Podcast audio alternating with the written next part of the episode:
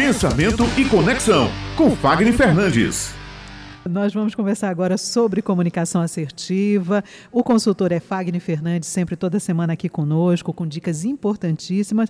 E olha o tema que ele traz para a gente hoje, Raio. Não deixe sua audiência dormir. Amei. Como é que a gente faz isso, hein, Fagner? Bom dia.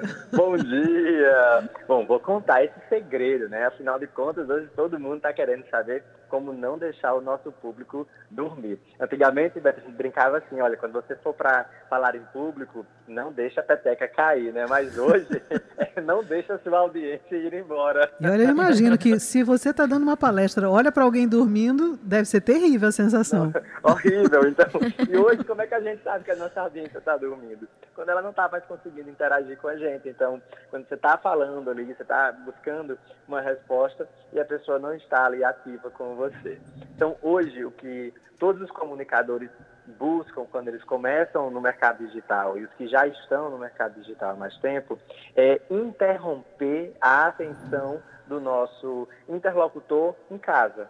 Então imagina que você está ali na televisão e chega uma mensagem e você é interrompido da sua programação fora do mercado digital e aí você volta para ele. Então a nossa intenção que estamos ali comunicando nossa mensagem aqui no rádio, na televisão, em qualquer espaço que nós estejamos, é alcançar, interromper a atenção daquelas pessoas que estão fora daquele movimento. Então, por que isso é necessário hoje? Gente, várias profissões, elas estão precisando urgentemente mudar a forma de comunicar a sua mensagem para que elas não sejam engolidas por outros profissionais que chegam mais ousados, mais destemidos, com menos vergonha, com menos fobia social e até mesmo para que o seu produto, o seu serviço, a sua mensagem, ela não se torne uma commodity, ou seja, não seja mais do mesmo. Mas, Fagner, como é possível a gente falar e não fazer a nossa audiência dormir? Gente, nós precisamos aprender três coisas.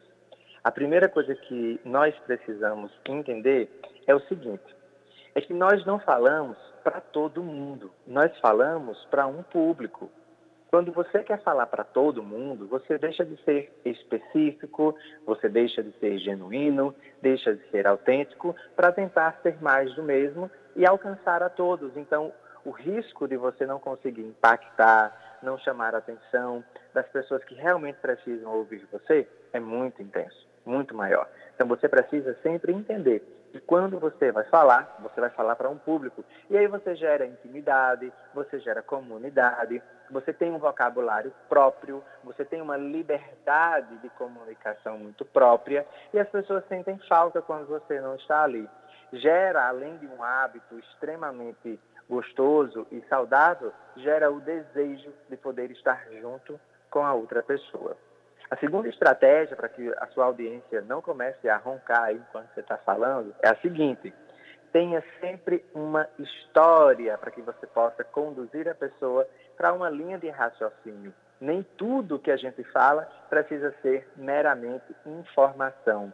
A nossa mente, desde os tempos mais antigos, ela é condicionada a ouvir histórias, principalmente aquelas histórias as quais a gente sente a dor da outra pessoa, a gente vibra com a forma que a pessoa venceu ou como aquela história foi finalizada. Então, as histórias elas têm um poder de comunicação, de atração, de reflexão e de mudança muito grande.